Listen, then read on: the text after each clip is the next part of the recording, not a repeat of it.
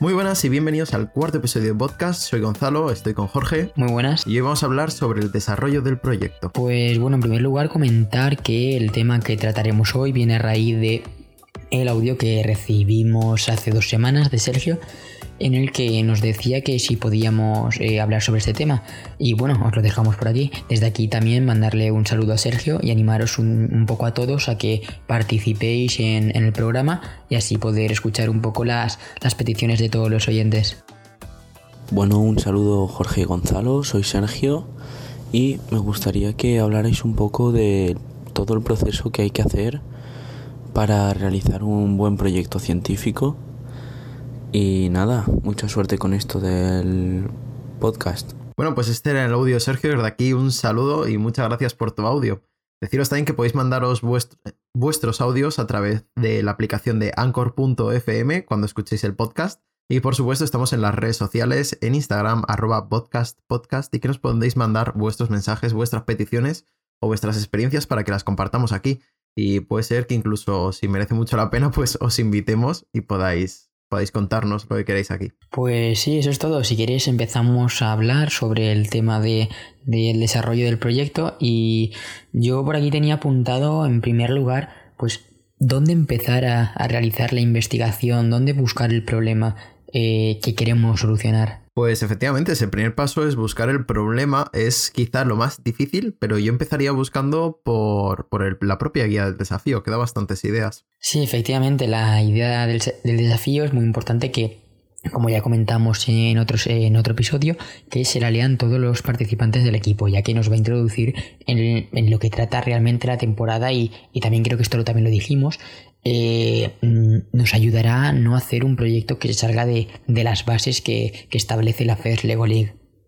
Y luego básicamente investigar, investigar, investigar. Y el primer recurso siempre que aparece es Internet, ese pequeño gran amigo que a la vez de muy fiable también puede meternos un poco en el tema equivocado. Pero bueno, siempre podemos buscar, eh, hay bastantes recursos fiables, sobre todo si se sabe dónde buscar, podemos llevarnos las primeras ideas sobre, sobre el tema y cómo está el panorama actualmente. Sí, por ejemplo, nosotros también en el equipo lo que hacemos es investigar mucho a, raíz de, artículos de periódicos o revistas también eh, científicas que suelen ser ya un poco más fiables y lo que tú decías, Internet puede ser un gran amigo pero también un gran un enemigo porque al igual que encontramos información muy buena, esta puede ser falsa, con lo cual desde aquí también pues al iniciar este proceso de investigación para detectar un problema que solucionar, pues recomendamos pues alguien cercano que, que normalmente todos tenemos a alguien cercano que suele conocer, eh, conocer el tema. Efectivamente, pues, así a simple vista pues, puede parecer que no conocemos a nadie, pero seguro que hablando con familiares, hablando con amigos, siempre al final, ¿no? A través de esas redes que se dice, siempre llegamos a alguien no tan lejano o alguien que nos puede poner en contacto con que sepa el tema. Por ejemplo, eh, en la universidad, quien estudia en la universidad, profesores o antiguos alumnos, amigos, es muy fácil en las universidades, al menos aquí en Valencia, encontrar profesores que trabajen para la ESA. Eh, también, pues, a lo largo de familiares, eh, nosotros, bueno, en el colegio a través de profesores hemos encontrado contactos en, la Agencia Espacial Europea también. Y básicamente, sin darte cuenta y comentando el tema, siempre hay alguien que dice, pues yo conozco a que te podría ayudar, ¿no? Pues sí, tal cual como lo dices. Y bueno, pues otro, un último recurso para eh, buscar eh, problemas sobre la temática de este año, pues ya sería ponerse a buscar expertos en internet y contactar con ellos. Eso ya en caso de, que no tengamos ningún familiar y de que no se nos ocurra nada investigando, ya que los expertos tendrán un conocimiento más amplio de, del, del tema y nos podrán indicar pues las posibles soluciones que, podamos tratar. Yo respecto a eso decir que soy un poco reacio ¿no? a, la primera fuente de información que sea un experto, porque me parece a veces eh, un, poco un poco incómoda la situación ¿no? de ir a reunirte con, por ejemplo, con un profesor de universidad que trabaje en la ESA, que tienen pues el tiempo muy... O que no tienen tiempo ¿no? para casi cualquier cosa y, por ejemplo, llegar ahí a una reunión y decir, no, eh, cuéntame problemas. Y entonces empezar a debatir, ¿no? Yo soy más de, buscar el problema en internet, encontrar ya fuentes y entonces a los expertos ir simplemente a consultarles si ese problema es real. Validar el problema, ¿no? Que sería el siguiente punto importante. Entonces, tener tu problema, saber sobre, sobre lo que va más o menos y ya buscando esos expertos, pues consultar si las causas del problema que tú has investigado son reales, si las consecuencias son reales, si ese problema sigue siendo actual, porque muchas veces buscamos y los propios expertos pues nos dicen que eso ya se está llevando a cabo una solución, o ya se está encontrando otra técnica o y entonces pues internet no siempre está 100% actualizado, ¿no? En todos los temas.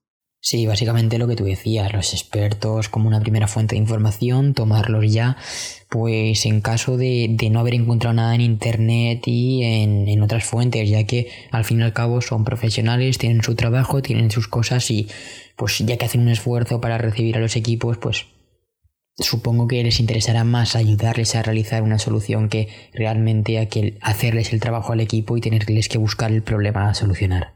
Efectivamente, también en cuanto tema de buscar el problema, expertos y vanillas la solución, eh, muy importante también, aunque no parezca, hay gente implicada en el asunto que a primera opción no pensamos en ellos, ¿vale? Buscar mucho, ampliar mucho el tema de expertos. Por ejemplo, nosotros año pasado con Hydrodynamics eh, no pensábamos en el tema, pero un experto que nos salió y que fue muy importante para nosotros fue el alcalde de Valencia y el concejal de innovación. A primera vista tú no piensas como experto en un tema de agua con el alcalde de tu ciudad, ¿no? Pero en Valencia con el problema de los atascos, pues sí que fue, de hecho fue él quien nos, nos incitó al tema. Entonces realmente es muy importante mantener en contacto con todos los expertos que conozcáis de otros años, con gente importante, porque al fin y al cabo vamos construyendo esas redes que al final siempre encontramos a alguien ¿no? que tenga la información que necesitamos o que nos ponga en contacto. Pues y ahora, si, si quieres, ya que hemos hablado un poco de, de la parte de cómo, de cómo encaminar eh, el desafío y cómo ir hacia, hacia un problema que, eh, que tratar, eh, si te parece, empezamos con la fase de validar el problema, a ver si realmente es un problema serio ver si es un problema al cual se han aportado ya soluciones y ver si es un problema que es asequible para solucionar para, para un equipo que al fin y al cabo son alumnos, son jóvenes, gente de colegio y, y al fin bueno no tienen medios de empresas para que les puedan ayudar ni hacer el trabajo, ¿sabes? Sí, la verdad es que sobre todo a la hora de validar el problema, si se va a trabajar en él, eh, una de las cosas muy importantes a considerar es si está a tu alcance el proyecto. Entonces, eh, muchas veces no lo parece, parece que está muy lejos, o al revés, o parece que está muy cerca y no lo está. En, nuestro caso, yo creo que la, fuente más importante para validar si eso es viable es otra vez acudir a los expertos. En este caso, pues eh, nosotros con el tema de aguas, eh, pongo mucho ejemplo del año pasado porque nos salió muy bien y creo que lo hicimos muy bien y bueno, seguro que alguien lo puede aplicar este año al espacio, ¿no? Y es eh, nosotros diseñamos los sensores para evitar atascos, eh, se los enseñamos pues eh, al servicio de innovación, tal, pero la última palabra importante fue la de ir a Aguas de Valencia, enseñarles el proyecto a los directivos de Aguas de Valencia, al Departamento de Innovación de Aguas de Valencia y que nos digan esto tiene futuro y esto vale. Entonces esos mismos expertos muchas veces nosotros podemos ver algo tan fuera de nuestro alcance como nosotros, por ejemplo, el hecho de solucionar los atascos, y cada vez lo estamos viendo más factible porque son los propios expertos los que nos están diciendo que vamos por el buen camino. Entonces, antes de descartar esto no es viable, esto sí es viable, acudir siempre a una fuente fiable que podáis contactar. Sí, también antes yo de hacer una solución, antes de pensar en ella, me informaría muy bien sobre las causas y las consecuencias que, conlleva, que conlleva el problema tratado para poder solucionar eh, las máximas consecuencias del problema con tu solución y asimismo que tu solución pueda prevenir eh, la mayor, eh, las mayores causas posibles. Yo creo que es un punto muy importante a tratar, que eso bien lo podemos hacer con expertos o lo podemos buscar ya en internet, revistas, periódicos, como, como os comentábamos antes. Efectivamente, eh, la parte de validar el problema y la siguiente que consideramos importante, que es la repercusión del problema, van muy ligadas. A la hora de validar si queremos tratar de verdad ese problema o si queremos buscar otro, la repercusión es un punto muy a favor. Si nuestro problema tiene una amplia repercusión económica, social o en salud, pues eh, si podemos encontrar una solución será mucho más importante y será mucho mejor valorada por los jueces que si tiene una repercusión muy pequeña. Sí, al fin y al cabo la, la FLL también lo que quiere un poco es que los propios jóvenes, mm, que somos el futuro, eh, seamos los que pongamos soluciones a los problemas de hoy en día y que además estas soluciones ayuden a la sociedad. No al fin y al cabo una solución eh, chorra que se quede como, como un trabajo de colegio, sino lo que quieren es pues, algo funcional, algo que realmente ayude a la sociedad. Efectivamente, eh, voy a volver un poco al año pasado poniendo un ejemplo con Hydrodynamics y es, por ejemplo, eh, la gente que hizo sensores para medir el gasto de agua, cosas de estas. En este campo se está, se está investigando muchísimo y sí, tiene una cierta repercusión económica, pero no es eh, enorme esa repercusión, mientras que el tema nosotros investigamos, los atascos en los colectores, tienen una gran repercusión económica. En Valencia llevamos unos 10 millones de euros gastados en ellos. Tienen una gran repercusión social por todo lo que causan, todos los problemas que causan al, provocar los atascos, al tener que hacer cortes en suministro, etc. Y tiene una gran repercusión en la salud, porque toda esa agua sucia del atasco acaba en el mar, nos afecta a todos, y además los técnicos que tienen que meterse ahí pueden sufrir bastantes enfermedades. Entonces ahí es un poco donde se compara eh, cuando tienes dos proyectos muy bien presentados con muy buena solución, yo creo que lo último que un juez determina cuando están así es decir, vale, ¿cuál realmente tiene más trabajo, tiene más repercusión social, tiene más repercusión económica? También que impresiona más, ¿no? No es lo mismo llegar y decir, no, mi problema soluciona esto que solo padecen unos poquitos, que decir, no, mi problema soluciona un problemón enorme a nivel de, la ciudad de Valencia. No, y al fin y al cabo es lo que dices. Eh, el proyecto que más que más problemas, por así decirlo, más áreas toque, al fin y al cabo, en igualdad de condiciones va a ser, va a ser el mejor, creo yo, va a ser el que, el que se lleve el premio. Eh, ya que lo que tú decías, el otro día fuimos a Aguas de Valencia, estuvimos allí en una reunión y vimos que el tema de, de toda la contabilidad del agua, pues eso estaba eh, súper investigado y que había muchísimas tecnologías para llevarlo todo y que no se les escapara nada. Sin embargo, lo que nos dijeron es nuestra solución era una solución pues que, no se había investigado casi y que era un problema real, afectaba a muchas áreas y por eso les gustaba mucho. Bueno, pues volviendo a llevar un poco al espacio, que en los 10 minutos de grabación que llevamos no hemos hablado de él, eh, por ejemplo, si vuestro problema soluciona eh, un tema de salud grave como es la pérdida de materia frente a lo mejor eh, cómo almacenar, yo qué sé, eh, barritas energéticas, pues evidentemente te hará el problema mm, sobre la, pérdida de materia, ¿no? Siempre en este año es muy complicado, sobre todo el tema de repercusión social y tal, pero cuanto más grave sea lo que solucionáis, aunque la valoración, en las hojas de valoración, eso no se tenga en cuenta, es decir, no, se, no haya un campo que diga este problema es más grave que aquel o tal, sino que se, se, valore el desarrollo de vuestra solución y cómo habéis explicado el problema y tal, los jueces va a ser algo que les impacte y que de forma indirecta os va a beneficiar mucho. Pues sí, si te parece ahora, ya que hemos estado hablando también de la fase previa a realizar la solución y los preparativos para realizarla, eh, me gustaría comentar el proceso otra vez de, bueno, que ya habíamos tratado un poco antes, de la validación de la solución. Eh, yo esto aquí sí que me basaría en expertos, como hemos dicho antes, y yo haría un esquema muy básico. Pensar en una solución, llevarla a un experto. El experto dice que no es viable, volver a pensar otra solución al problema. y en caso de que hubiera dicho que es viable, pues con las aportaciones que nos han hecho, intentar mejorar nuestro proyecto y volvérselo a llevar tanto a él como a otros expertos para que vean cómo ha evolucionado este y, cómo lo ven tras, las mejoras hechas. Efectivamente, el tema del desarrollo, de estar siempre en continuo desarrollo de nuestra solución es súper importante. Tener un primer prototipo, no perder dos meses haciendo un prototipo súper currado que cubra muchas cosas, sino eh, dedicar el mínimo tiempo posible a tener un prototipo mínimo, un proyecto mínimo viable, por llamarlo de alguna forma, ¿no? Algo mínimo para presentar, llevarlo a un experto, validarlo si es correcto en muchas de estas ocasiones nos hemos dado cuenta son los propios expertos los que te proponen cómo seguir mejorando en ese proyecto, recibir ese feedback, ¿no? A ver la opinión del experto, seguir implementando cosas, seguir mejorando cosas, volvérselo a llevar, consultarlo con varios, juntar todas las ideas y seguir siempre desarrollando ese proyecto, que no sea una fase que se quede en el centro, en el aula, en las empresas que participan, en lo que sea, que no se quede ahí en ese equipo, sino que salga fuera, que sea validado por un experto y seguir siempre, siempre renovando la idea y mejorándola todo lo posible. Sí, este punto es muy importante. Entonces, consejo desde aquí, cuando vayáis a hacer una reunión, una reunión con un experto, pues si no le importa, grabarlo en audio y, si no es así, pues llevaros una libreta, un portátil o lo que sea y tomáis notas de cara luego al, al, siguiente entrenamiento, pues aunque al principio pueda, pueda parecer un poco difícil implementar todas las cosas que, ha dicho el experto en nuestra solución, siempre pues podemos reconducir esas, esas valoraciones que nos ha hecho el experto para poder, eh, para poder adaptarlas a, nuestro nivel, al nivel First Lego League, ya que al fin y al cabo un experto es una persona que trabaja en ello y nos dirá pues mm, nos intentará dar consejos que a lo mejor son un poco difíciles de solucionar para nosotros, pero vamos, que por la experiencia eh, lo mejor es intentar em, pues reconducir todos esos comentarios que te, que te hacen, juntarlos todos y ver qué, qué se puede hacer para mejorar todo.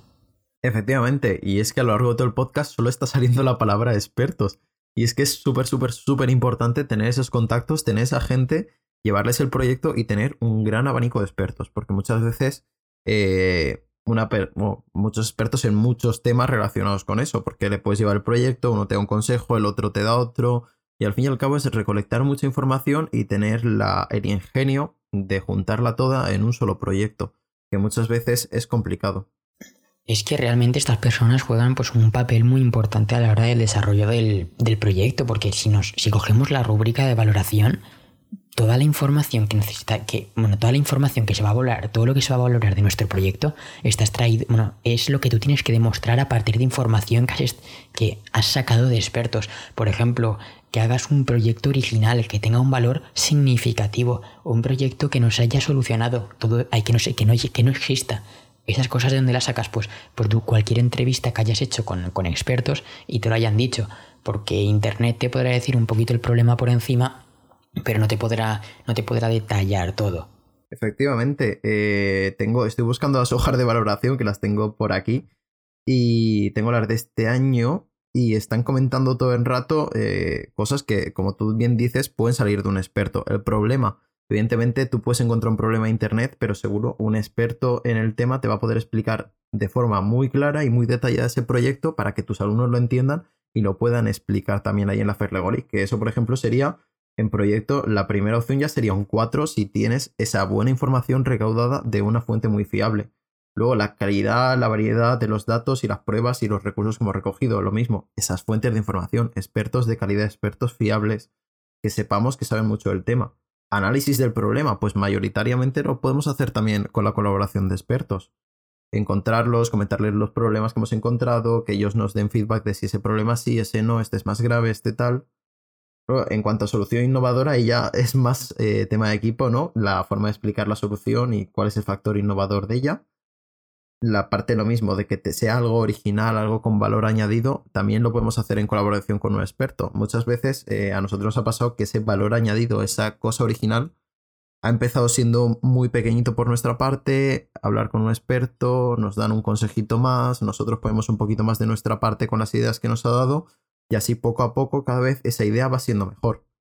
El desarrollo de la solución, lo mismo, otro proceso súper participativo por parte de los expertos, el ir haciendo, como decía antes, un proyecto mínimo viable, por llamarlo de alguna forma, llevarse al experto, que nos diga que sí, que no, hacer nosotros pruebas por nuestra cuenta, funciona, no funciona, y así ir poco a poco eh, investigando sobre el tema y poco a poco mejorando todo. Y bueno, al final sí que ya la parte de la presentación corresponde al equipo al 100%, pero como veis, dos tercios de la rúbrica la podemos hacer con la colaboración de expertos todo el rato de forma muy activa entre el equipo y el experto. Y bueno, Gonzalo, ahora ya que hemos comentado todo esto de, los expertos, de la rúbrica, y hemos hecho un análisis bastante completo, creo yo, de cómo hacer un proyecto científico, ¿qué te parece si hablamos de, de si se hace un prototipo, lo hacemos, no lo hacemos, Mm, se valora, no, porque realmente yo veo la rúbrica y en ningún apartado me pone se va a valorar que el equipo lleva un prototipo. ¿Tú qué opinas al respecto? Bueno, pues es una, un tema que ha salido mucho, sobre todo este año con los nuevos en nuestro equipo, y es prototipo sí, prototipo no. Eh, cuando se propone algún proyecto, uy, no vamos a poder hacer prototipo, hoy vamos a tener que hacerlo.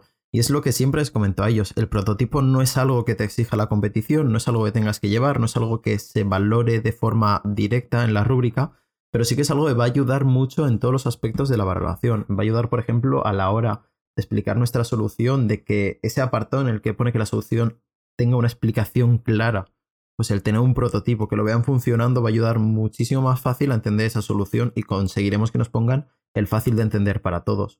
Luego, el grado con el que se ha mejorado respecto a las soluciones existentes. Bueno, pues podemos enseñar la presentación en nuestro PowerPoint, en nuestro PSI, en lo que sea, eh, soluciones actuales y enseñarles físicamente cómo la nuestra ha mejorado eso, que lo vean. El desarrollo de la solución, lo mismo. Si tenemos varios prototipos impresos, diseñados, como de la forma que los hagáis, eh, podemos llevar distintos prototipos que vean ese desarrollo de cómo ha ido evolucionando el proyecto. Entonces, aunque el prototipo no es algo que la competición valore de forma directa, nos va a conseguir, eh, conseguir nos va a ayudar a conseguir mucha mejor puntuación en la rúbrica en la mayoría de aspectos. Pues yo estoy totalmente de acuerdo contigo. Lo que decías, al fin y al cabo es una cosa que no se nos va a valorar en la rúbrica, pero por una parte, en igualdad de condiciones un equipo con otro, se va, ahí sí se va a valorar porque los jueces se tienen que basar en algún aspecto para, para decidir eh, quién es superior a quién. Eh, por otra parte, mm, prototipo, pues no se valora, pero si tú estás explicando tu solución, pues que la tengan en las manos, que la puedan ver, que la puedan tocar, que puedan ver cómo funciona, pues mm, ya no son palabras, eh, es que con, los propios sentidos van a poder, se van a poder acordar, van a poder ver cómo funciona. Al fin y al cabo tenemos cinco minutos solo para exponer, cinco minutos para dar mucha información que van a tener que retener, hay que hablar muy rápido. Mm, y entonces yo pienso que cuanto más visual sea la presentación, más información van a poder captar, ya que estarán captando lo que tú les estés diciendo por aparte de lo que ellos estén viendo. Sí, yo estoy totalmente de acuerdo con eso, has dicho. De hecho, voy a añadir una cosa, y a lo mejor hay gente que se lo lleva a sorpresa o que puede malinterpretar esto, pero bueno, yo lo voy a lanzar igualmente al aire, y es que los jueces eh, son personas. Me refiero, hay una rúbrica, intenta que eso todo sea lo más justo posible, que no haya favoritismo respecto a un equipo del otro, que todos jueguen en igualdad de condiciones, ¿no? En hecho de que lo que se va a valorar es cómo es científico el problema sin tener en cuenta la, pues un poco como la gravedad del problema, ¿no? Eh, todo el estudio, todo el análisis que has hecho, tu solución. O sea, no hay nada en ningún momento que valore realmente en la rúbrica, ¿no? Eh, que, que dé ventaja porque tu problema tenga un impacto mucho mayor y tal, sino que simplemente, pues, identificación del problema, te dice que lo has identificado bien, sin importar la gravedad. Fuente de información, lo mismo. Análisis, eh, tienes que hacer un análisis, pero no te dice que si tu análisis es un problema más grave te influya más. Pero ahí es donde va lo de que los jueces son personas. Y queramos o no, las rúbricas siempre están un poco influenciadas por cómo se comporta el equipo en, la sala de jueces y cómo impactas a, a, los jueces, ¿no? Que al fin y al cabo es lo que se quiere con hacer una buena presentación, hacer un prototipo. Entonces, cuanto mejor lo haga tu equipo, en el sentido de más cosas le dé a los jueces, más completo vean todo, eh, siempre pues yo creo que van a tirar un poco a lo alto. Yo al menos si fuera juez y vienen dos equipos, me va a ser, me iba a ser muy difícil, ¿no? Juzgarlo, no, no es que lo haga conscientemente, pero iba a ser muy difícil ponerle un 4 a un equipo que me trae una maqueta, me explica el, el problema con una maqueta, además es un problema que tiene una repercusión súper grande o incluso que puedo haber sufrido yo ese problema que si me viene otro equipo me pone un PowerPoint y me explica un problemita que afecta a su pueblecito. Quiero decir, es algo que muchas veces no se tiene en cuenta si nos fijamos en la rúbrica, pero son, personas y al fin y al cabo cuantos mejor lo hagamos con ellos y más se sientan identificados con nosotros, con nuestro problema, con nuestra solución, puedan tocarla, puedan verla, mm, yo creo que mejor lo van a valorar. Sí, yo creo que al fin y al cabo, pues mm, aparte de tu proyecto, eh, eh, va a ganar la forma en que lo vendas, porque puedes llevar un proyecto muy bueno que si haces una presentación que no es para nada visual y haces una presentación que no es nada clara, que no está organizada, pues no les va a llegar esa información a los jueces y no van a poder pues captar lo bueno que es el proyecto. Sin embargo, un proyecto que sea un poco inferior a este, si tú les llevas una, si tú le llevas una maqueta, algo físico, es todo visual, pues ellos van a captar mucho mejor la información, se van a quedar con tu proyecto en la mente y a la hora de, de, valorar se van a acordar de tu proyecto respecto al otro, aunque el tuyo, pues a lo mejor técnicamente sea un poco inferior, pero realmente has hecho algo, bueno, lo has vendido de una manera que a los jueces les ha entrado más por los ojos. Efectivamente. Eh, a mí me gustaría también esta opinión, no sé si coincidiera que hubiera algún juez escuchándonos aquí o que hubiera alguien que conozca a un juez o que tenga familiar de un juez, pero nos encantaría a través de Instagram si nos puede contactar alguien que haga de juez en una Fair Lego League y nos comentara su opinión en este tema. De todas formas, yo moveré un poco de hilos y a ver si encontramos a alguien. Pues sí. Bueno, y ahora ya que estamos hablando de cómo vender un proyecto, cómo, cómo hacerlo para que a los jueces les guste, eh, ¿qué te parece si para un siguiente episodio, un próximo episodio, pues tratamos el tema de, cómo hacer una presentación, qué herramientas utilizar, cómo, bueno, cómo repartir eh, la información que se tiene que decir, la posición que tengan que tener los, eh, los miembros del equipo y cosas así que al fin y al cabo son las que, las que marcan la diferencia. También dejarnos vuestra opinión sobre este tema pues en una encuesta que dejaremos por, por Instagram, podcast, podcast, y vamos, y de ahí os estamos leyendo constantemente. Y Gonzalo, ¿tú qué opinas? Eh, a mí me parece un tema súper interesante y por supuesto el próximo episodio de Proyecto tratará sobre eso. Así que esperamos vuestras, vuestra información por Instagram, esperamos que nos contéis cómo ha sido e incluso esperamos traer algún invitado. ¿Qué te parece?